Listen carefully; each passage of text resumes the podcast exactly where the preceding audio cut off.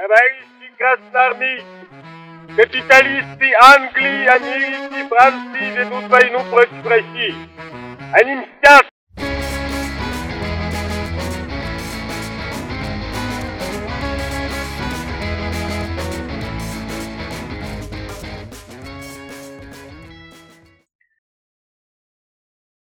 А у нас получается, что второй выпуск про финансовую тему, тема про акции, тема интересная, тема неинтересная.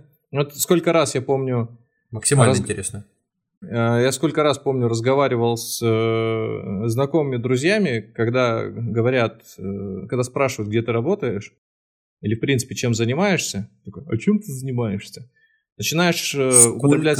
ты зарабатываешь? А потом... Да. Чем ты занимаешься? А потом, оказавшись э, перед э, Эльвирой Набиульной, что ты ей скажешь. Да. Но в итоге... Вспомнишь это ее отчество. В, в итоге история всегда приводила к тому, что э, ты начинаешь говорить о банках, говоришь о финансах, об инвестициях, и уже, уже какого-то момента люди просто зевают и такие думают, ну да, это, это тебе... А, и следом идет вопрос, и тебе это интересно? А я, а, я, а я так, знаешь, вот, ну, сложно иногда На самом деле нет. Конечно нет. Вот поэтому и подкасты записываю. Ненави... Терпеть не могу. Ну, это знаешь, как говорят, говорят, иногда бывает, слышишь такое, что люди, которые не преуспели в какой-то сфере, а, но начав работать в этой сфере или заниматься каким-то делом, они стараются начать учить других. То есть примерно так это работает в ряде случаев.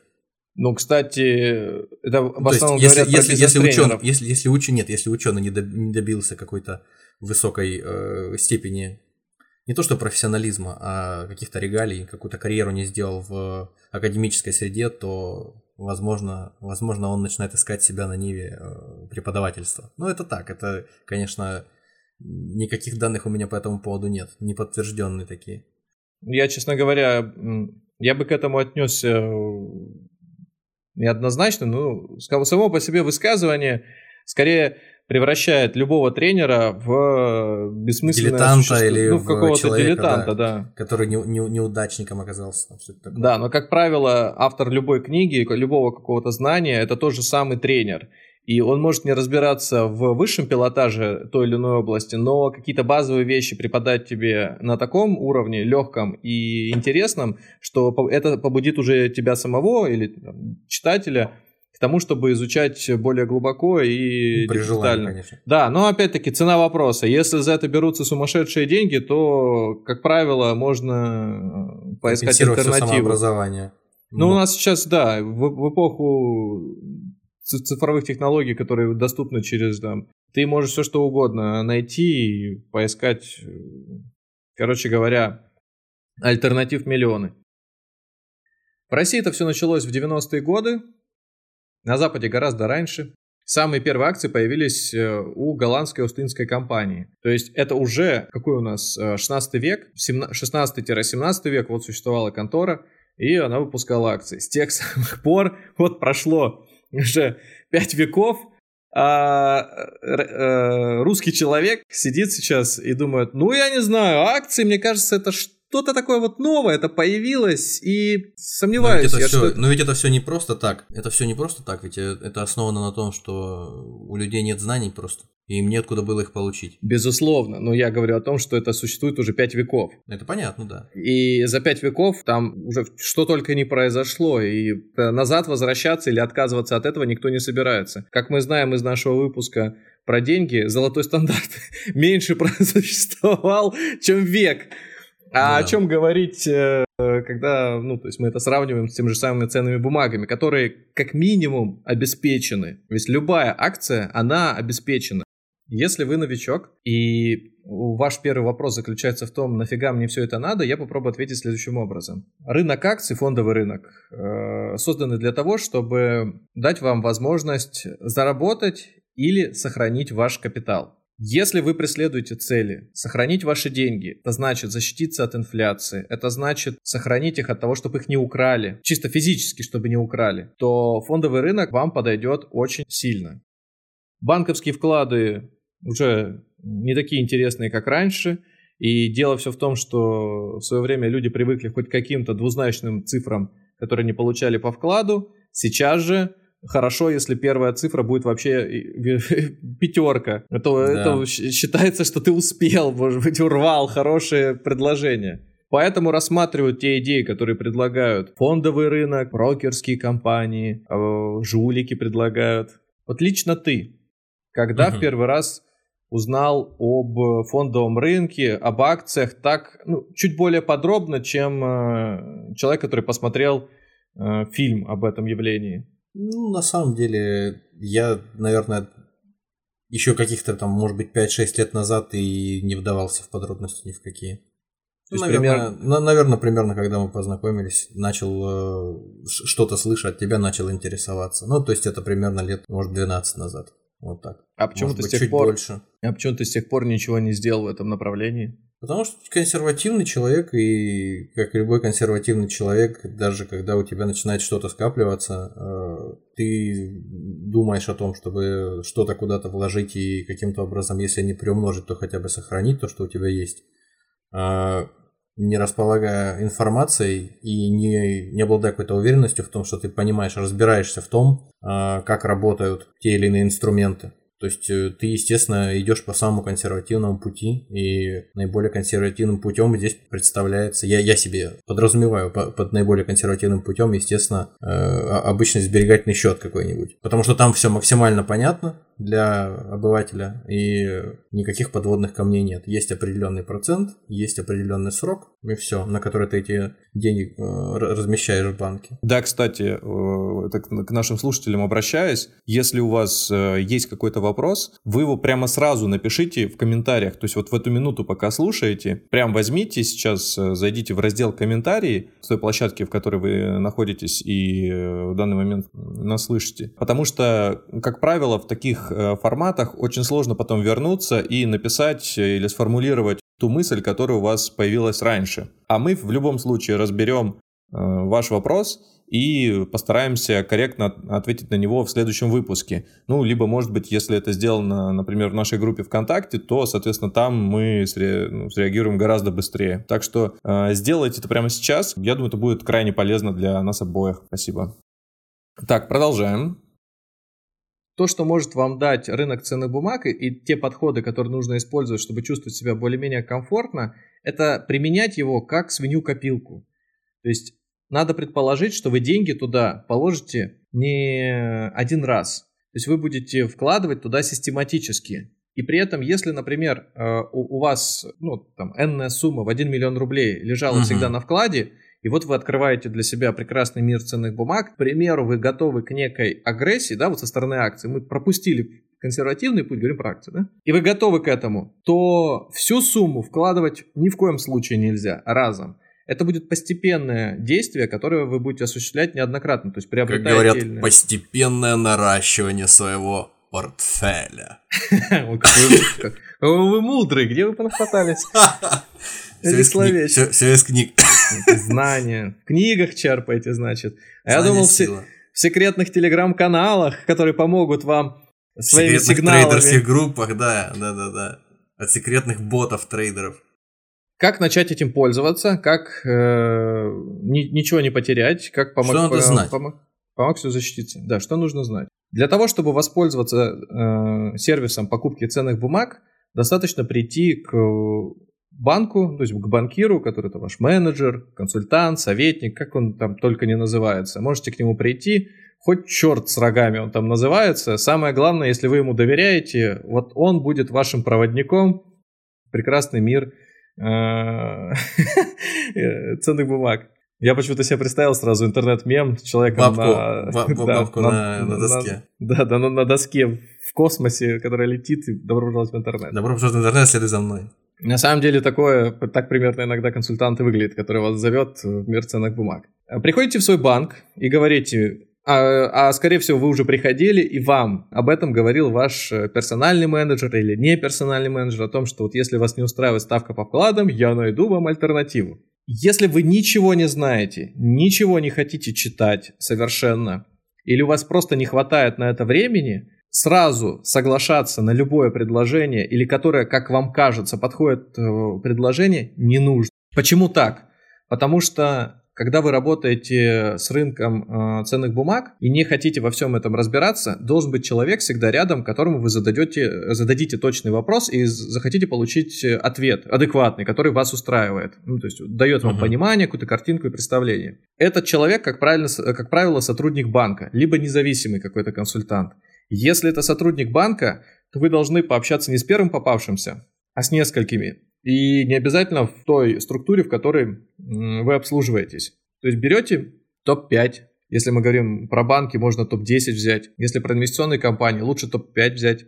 И просто пойти пообщаться с консультантом. Позвонить к нему можно самому в лоб, сказать, вот я вообще нулевой, прям вообще нулевой. Я хочу как консервативный инвестор вложиться под какую-то процентную ставку, вообще покажите, как это работает. Либо я а, инвестор не консервативный и вот хочу, может быть, с ценными бумагами поиграться. Но при этом вы Рок-н-ролльщик, я доходность хочу высокую.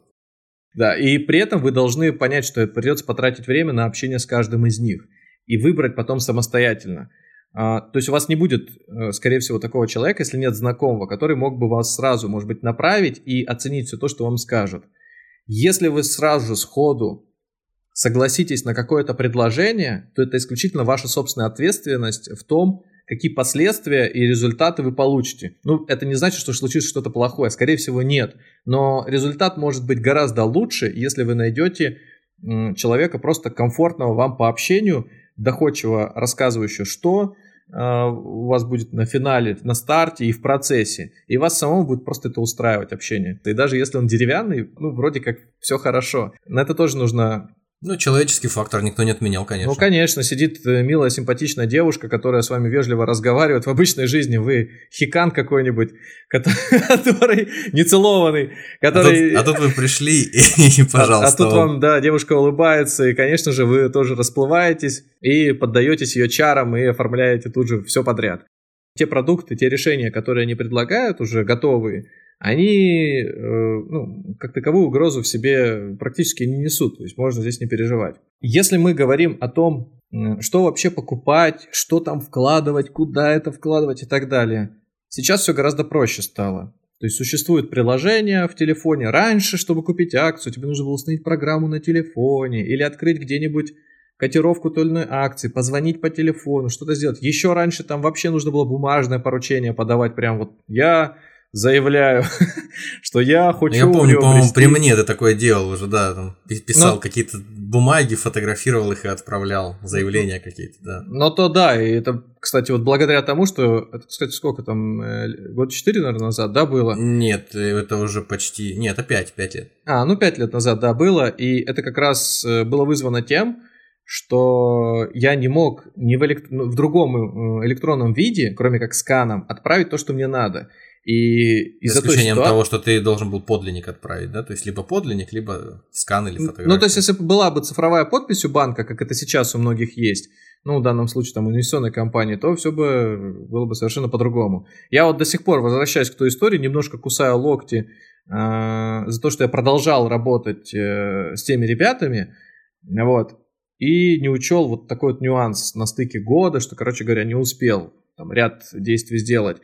Сейчас все гораздо проще. Сейчас есть возможность э, связаться с менеджерами, какую-то консультацию получить, даже будучи... Поговаривают, поговаривают, что даже что? менеджер порой не нужен. Что можно вообще через какого-то бота торговать, предположим. Он предложит О, тебе вот стартовые вот... условия какие-то. Вот это, ты это мы... наторгуешь. Давай мы об этом чуть попозже поговорим. Хорошо. Это разве то есть появились сервисы, где ты можешь даже, находясь не в России, хоть как-то там связаться на крошках интернета, иногда и бесплатно через конкретное приложение своей структуры, где ты обслуживаешься, и, в общем, ряд операций произвести. Что покупать, как пользоваться и так далее. Короче, мобильные приложения э, есть очень простые, очень понятные. Вы получаете, соответственно, доступ Значит, вот эта ситуация некоторой неопределенности смущает любого человека, который в первую очередь, впервые, впервые в жизни, например, который впервые в жизни даже карточку оформлял. То есть его деньги, которые он привык держать у себя в наличности, в карманах, в сумке, в мешке, не знаю, в погребе, он переводит вне суще... он их распыляет по воздуху, и они вместо этого ему банк выдает какой-то кусок пластика, который он... Да, более того, ваш покорный слуга сам оказался в такой ситуации, когда, если не изменяет память, 10 лет назад э, впервые столкнулся с тем, что заработная плата начинает перечисляться на банковскую карту. И это было из области фантастики что-то. Поначалу, поначалу. Вы ее сначала ну, получили, понюхали, погрызли. Ну, как и, любые, как и любые технологии, скажем так, не такие уж современные, если рассуждать в контексте вот, банковских карт, но тем не менее более-менее современные, современнее, угу. чем книжки какие-нибудь сберегательные. Вот.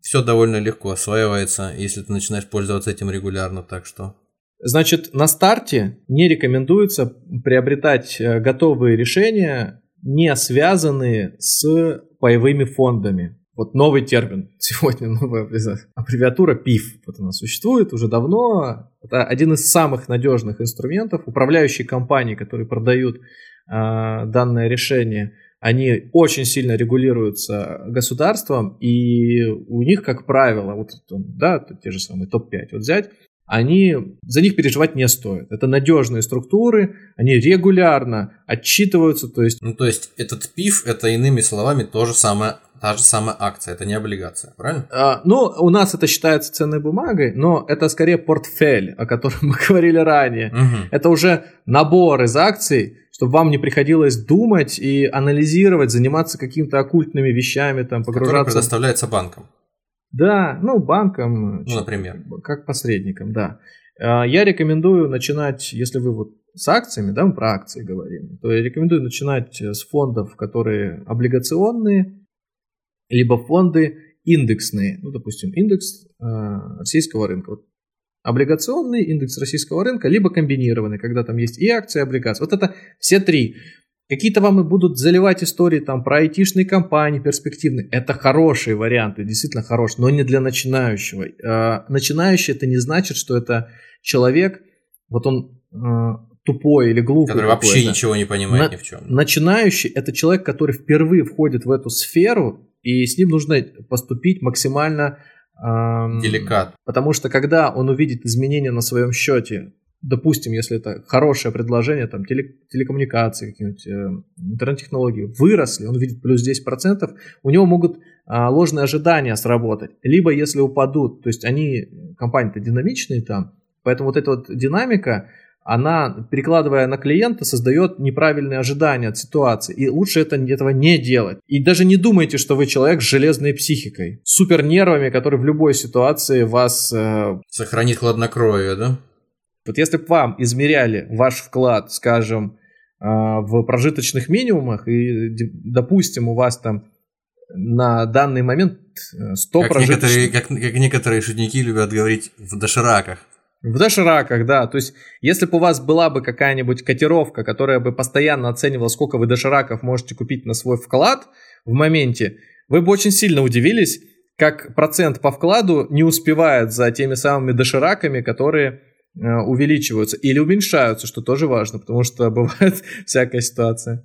Стоит ли здесь э, согласиться с мнением, э, то есть заслужит ли оно внимания, мнение о том, что, выражаясь простым языком, не нужно, не нужно трусить. Не нужно трусить и совершать э, необдуманных поступков, если ты э, купил акции. То есть, если они в процессе своего возлежания там где-то в прекрасном далеке э, начинают расти или падать, то в долгосрочной mm-hmm. перспективе э, это не должно волновать тебя, тебя как инвестора потенциального, и тебе проще подождать, взять себя в руки, набраться мужества. И в долгосрочной перспективе, как правило, рынок все равно вырастет. Или как минимум ты ничего не потеряешь. Так ли это?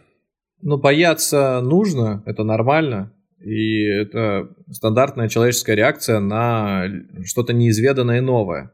Переживать, что у тебя акции двигаются вверх и вниз, конечно же, не стоит. И именно поэтому я привел пример со вкладом, потому что когда ты держишь деньги на вкладе, ты не можешь и ты не видишь, как происходит их изменения относительно ну, вот, тех же самых продуктов питания. А акции позволяют ежедневно с 10 до 7 если мы говорим про Россию, видеть, как они меняются в стоимости. То есть твои собственные деньги, как они увеличиваются и уменьшаются. И у многих именно вот эта возможность, она как раз э, не дает спокойно э, пользоваться. Вот, кстати, если вы новичок и готовы долгосрочно не просто попробовать, а долгосрочно, ну хотя бы три года в этом посуществовать, вообще не переживайте за какие-то проблемы. Придете вот по тем же самым правилам, как я озвучил раньше, к своему менеджеру скажите, я хочу открыть инвестиционный счет, индивидуальный инвестиционный счет. Он называется ИИС. Вы, если получаете зарплату, а, работаете в белую, то вы туда вложили деньги, и на ту сумму, которую вы за год успели вложить, даже если вы не с января месяца это делали, даже если вы в декабре пришли и вкладывали, вы уже можете в следующем году претендовать на 13% вычета на саму сумму, которую вы туда разместили. Это, ну, не то чтобы там подарок судьбы какой-то, это государство уже нас э, стимулирует к тому, чтобы мы приобщались к культуре э, вложения альтернативных вкладов вы действительно получите эти 13%, вы увидите их там во всяких налог. Ну, то есть не потому, что государство Ру... хочет такое вот злобное нас обобрать, заставить нас какие-то туманные вещи вломиться, а потому что просто таким образом э, каждый человек может своим, свой маленький вклад внести в стимулирование всей нашей экономики, правильно? Конечно. Стимулирование произойдет э, за счет того, что и у людей деньги э, будут увеличиваться, у бизнеса деньги точно так же будут появляться. И по факту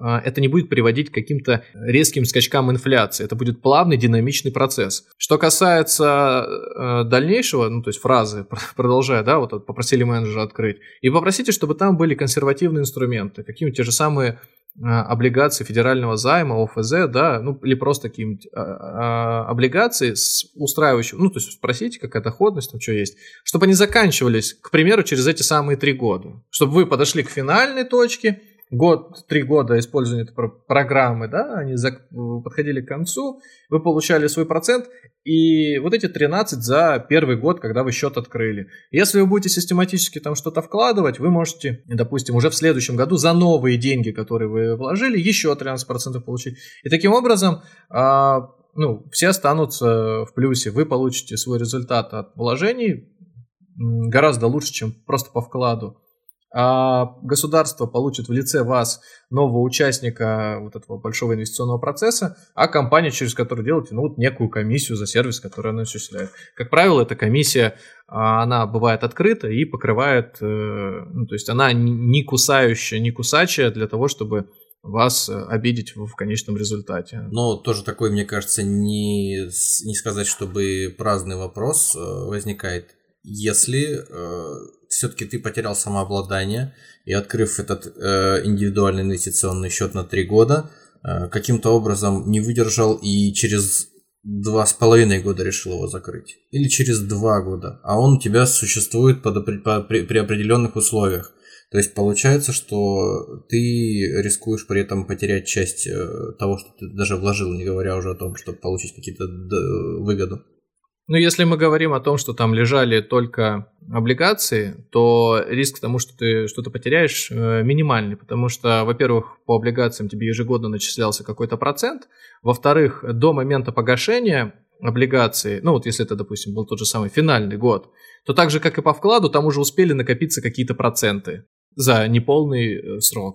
И, и в случае чего сгорят только они, получается, да? Нет, и даже они не сгорают. Ты выходишь вместе с ними. Угу. Единственное, чего ты лишаешься от такой программы, это вот тех самых вычетов, которые ты получил в виде 13%. Тебе их нужно будет отдельно самому возвращать. Это да, это неудобно, но... Они, они автоматически с тебя не спишутся, да? То есть Нет, автоматически с тебя не спишутся, да. И, это твоя личная... История. Да, это твоя личная ответственность перед э, государством. нашим государством будет, да. Единственное, что с тебя спишет, это налог на прибыль, сам брокер с тебя спишет, когда ты будешь выводить эти деньги. То есть это... То есть это, иными словами, можно сказать, что автоматически произойдет. То есть это... Ну, это да, а налог, который ты, вычет, который ты получил отдельно вне брокера на свою карточку или куда-нибудь там, не знаю, еще, то нет, конечно же, они тебе придется вернуть самому. Естественно, на рынок э, акций, естественно, к этому вообще инвестиционному образу жизни нужно приходить, когда у вас нет долгов.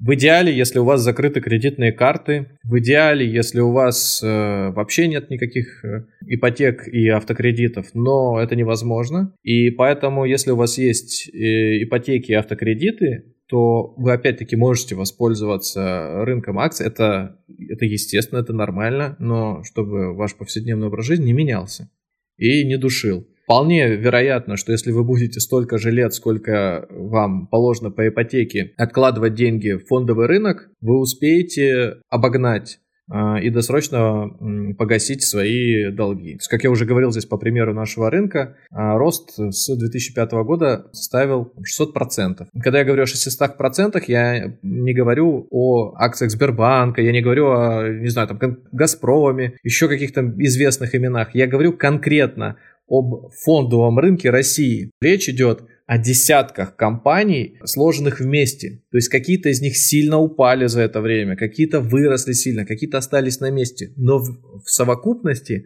они э, выросли в 6 раз. Если вы новичок, и вы не хотите, чтобы вас какой-нибудь менеджер обманул, а, чтобы какая-нибудь компания на вас нажилась, вы просто хотите откладывать деньги в это перспективное направление, которое существует уже, ну, уже сколько там? Почти несколько 30, сотен лет, скажем так. Ну, несколько сотен лет, а в России почти 30 лет, вот так вот. Тоже немало. Самым простым для вас способом э, является приобретение уже готового пакета, составленного для вас – на, который, э, на изменение которого повлиять практически никто не может. Равный как раз-таки росту рынка в целом. То есть если вы понимаете, что наша страна ее предприятия в перспективе, даже если какие-то будут закрываться, открываться, ну, то есть мы это видели прекрасно, какие-нибудь ЮКОСы и так далее, появляться будут новые. Если вы верите в то, что мы будем двигаться только вперед, э, может быть, и семимильными шагами, а может быть, иногда у нас будут там, кризисные ситуации, но тем не менее развиваться, то вам достаточно приобрести фонд, индексный. Индексный это значит, что там будет собран... Индекс это что такое вообще индекс? Да, что такое индекс? Это не тот, который на э, конверте написан или на открытке. Это, это биржевой индекс. Ну, это биржевой индекс, да. Это некий сводный показатель. То есть, по факту, взяли всех учеников в вашем классе или там, на вас на работе, в вашем отделе, всех сотрудников, вместе соединили и посмотрели, сколько вы все вместе весите. Все это просуммировали, разделили на количество, получился... Среднеарифметический. Ну да, индекс веса вашего отдела, вашего класса. Вот получается, что если вы там отметили Новый год все вместе, то можете проверить, насколько изменится индекс а, там, в конце января. Усредненного веса вашего сотрудника. Да, всем вам раздать приложение, в котором эта цифра будет постоянно меняться. И вот так вы будете следить за изменением э, индекса собственного класса, собственного отдела, собственной компании. А конкретно на бирже вот таким индексом российского рынка является индекс ММВБ. Вы можете просто в московской бирже, вы можете открыть его и посмотреть, что в его составе этого индекса есть все самые известные вам добывающие компании банковского сектора, представители, в общем, все на свете. То и есть справедливо ли, что когда мы говорим о нескольких разных индексах, самых известных, которые мы порой слышим вопреки собственному желанию их изменения, узнаем в каких-нибудь новостях там или где-то в газетах, Угу. А, справедливо ли, что каждый из них отражает ситуацию, как и вот тот, который ты сейчас назвал, на конкретном рынке конкретной страны, то есть целиком охватывает всю ее да, да, совокупность да. основных компаний, наиболее заметных. По факту берутся десятки самых успешных и самых крупных компаний страны и туда добавляются. Причем добавляются они не компании, не банкам, который предоставляет вам услугу торговать там, а добавляются туда организаторам торгов, то есть самой бирже, где это происходит. А биржа не, ну, не заинтересована в том, чтобы зарабатывать деньги на э, росте котировок. Она зарабатывает то, что она организовывает сам бизнес по обращению там ценных бумаг. За счет того, что она обеспечивает этот сервис просто и все да. компании. То, да? кто там растет, кто там падает, это ну, на самом деле не, первая, не первая задача, которая перед ними стоит. И поэтому, э, когда они вот этот свой средний вес по больнице измеряют, они стараются туда включать самых лучших. И, к примеру, если появляется на горизонте компания, которая в свое время так магнит появился, никто о нем ничего не слышал, видели там где-нибудь в регионах, в Москве вообще, что магнит до сих пор многие только слышали, ну, никогда да, не видели магазин. И вот появился он на горизонте, стал стремительными темпами развиваться, его включили в индекс. Соответственно, если бы у вас был фонд, то, ну, там, состоящий из этих же самых бумаг, вы могли бы тоже увидеть, как там впоследствии появился... Можно также сказать, иными словами, что индекс, индекс под такой или иной, э, какой-нибудь Dow Jones или NSP 500, угу. тоже сверкнул парочкой э, имен. Э, это список да? фактически. Это не есть, что-то материальное, это... Это, это список, Да, это просто показатель. компаний. А для чего нужны индексы? Они нужны для того, чтобы быстро оценить, они нужны для того, чтобы быстро оценить качество того или вообще перспективность того э, направления, в которое ты идешь. То есть, если это индекс, например, э, рынка конкретной страны, то ты можешь посмотреть на индекс и понять, как там по волнообразной кривой двигалось развитие конкретного, конкретной страны. И если ты откроешь индекс уже отраслевой, то ты будешь видеть, что там только нефтяные, например, компании или только электроэнергетические, и тоже видеть, как они развиваются. Если они последние пять лет падают, например, вниз, ну, э, это равно ну, перспективно, что они когда-нибудь восстановятся, вроде как и энергетика, да, там где, то есть у тебя мысли могут такие навиваться, но по факту что-то как-то вот у них там не все хорошо. Ну, это как пример. В этом контексте, в этом контексте возникает такой вопрос. Есть такое, такая фраза, такое мнение, немножко метафорическое, метафорически выраженное, э, что на фондовом рынке не действуют законы физики, в частности сила притяжения. Что означает, что как будто бы часто плохи... многие полагают, что раз акции значительно выросли за какой-то небольшой промежуток времени, то какой-то момент должен настать обязательно. Ну, то есть это как э, по аналогии, наверное, с бро- подброшенным в воздух шариком угу. каким-нибудь или мячиком вот если ты его слишком сильно подбросил, он, конечно, подпрыгнет или там взлетит выше, чем если ты его подбросил слабо, но в конце концов он остановится и упадет. Вот точно так же э, людям кажется, что происходит или должно происходить и на фондовом рынке, но, мол, это не так. Справедлив ли тезис? Отчасти это правда. То есть действительно, э, если мы говорим о том, что вот компания растет, растет, растет, э, растет, это ненормально на рынке э, тоже есть вот некий, да, в кавычках, закон физики. Она не может расти бесконечно. Она в какой-то момент будет снижаться. Сам это рост... не закон, это скорее некоторая такая э, тенденция. Наблюдение. Мы да? будем говорить, что это такое, да, это такое наблюдение, это тенденция, это явление, все как угодно. Прогно... Прогноз, это как отдельный разговор вообще, прогнозирование стоимости акции. Что она будет расти, что она будет падать. Не существует ни одной методики, которая с высокой долей вероятности вам а, подскажет, куда двинется котировки, даже ставка по вкладам, какой она будет в ближайшие годы, никто не знает, вот вообще никто не знает.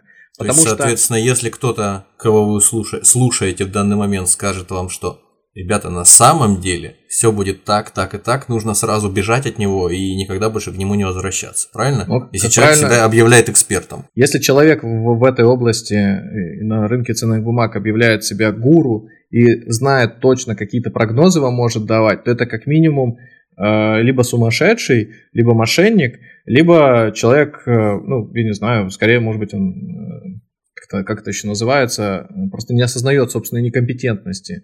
Кто это может быть еще? Ну, а, либо дилетант, либо шарлатан, в общем. Я не думаю, что у многих э, людей вызовет доверие какой-нибудь персонаж в их жизни, который вдруг появится и скажет, вы знаете, я вам буду сейчас говорить, какое будет, какая будет температура и э, осадки за окном завтра, послезавтра, через неделю, через месяц, через полгода, через год. Вот представьте, что на климат у вас за окном, сколько примерно э, вообще факторов может влиять на это. Там понятно, время года, это самое очевидное, но представьте, там, загазованность какая-нибудь, предприятия, которые работают, какие-нибудь, не знаю, там, химические еще. В общем, на это влияет такое количество факторов, что сложно спрогнозировать точно, сколько-нибудь то точно. То есть, если там, э, если на погоду влияет такое количество факторов, то я больше скажу, что, наверное, на рынок ценных бумаг уж точно не меньше влияет различных э, ну, нюансов. И вот эти вот нюансы учесть одновременно ни одна система на данный момент не может. Если предположим, что вы столкнулись с таким человеком, вот он прямо аж сияет весь, который точно знает, куда двинется рынок, или там с очень высокой вероятностью знает, куда двинется рынок. Вы ему зачем? Вот, да. вот вы ему зачем нужны? Если он может сделать доходность в 100% годовых и делать это систематически, или тем более, если он пишет в месяц, то просто сумма в 10 тысяч рублей за там, N лет может превратиться в такой, просто, просто 100 тысяч накидывайте, накидывайте, накидывайте постоянно. Вы можете, не знаю, взять кредит, э, там, не, не 100, вернее, 10.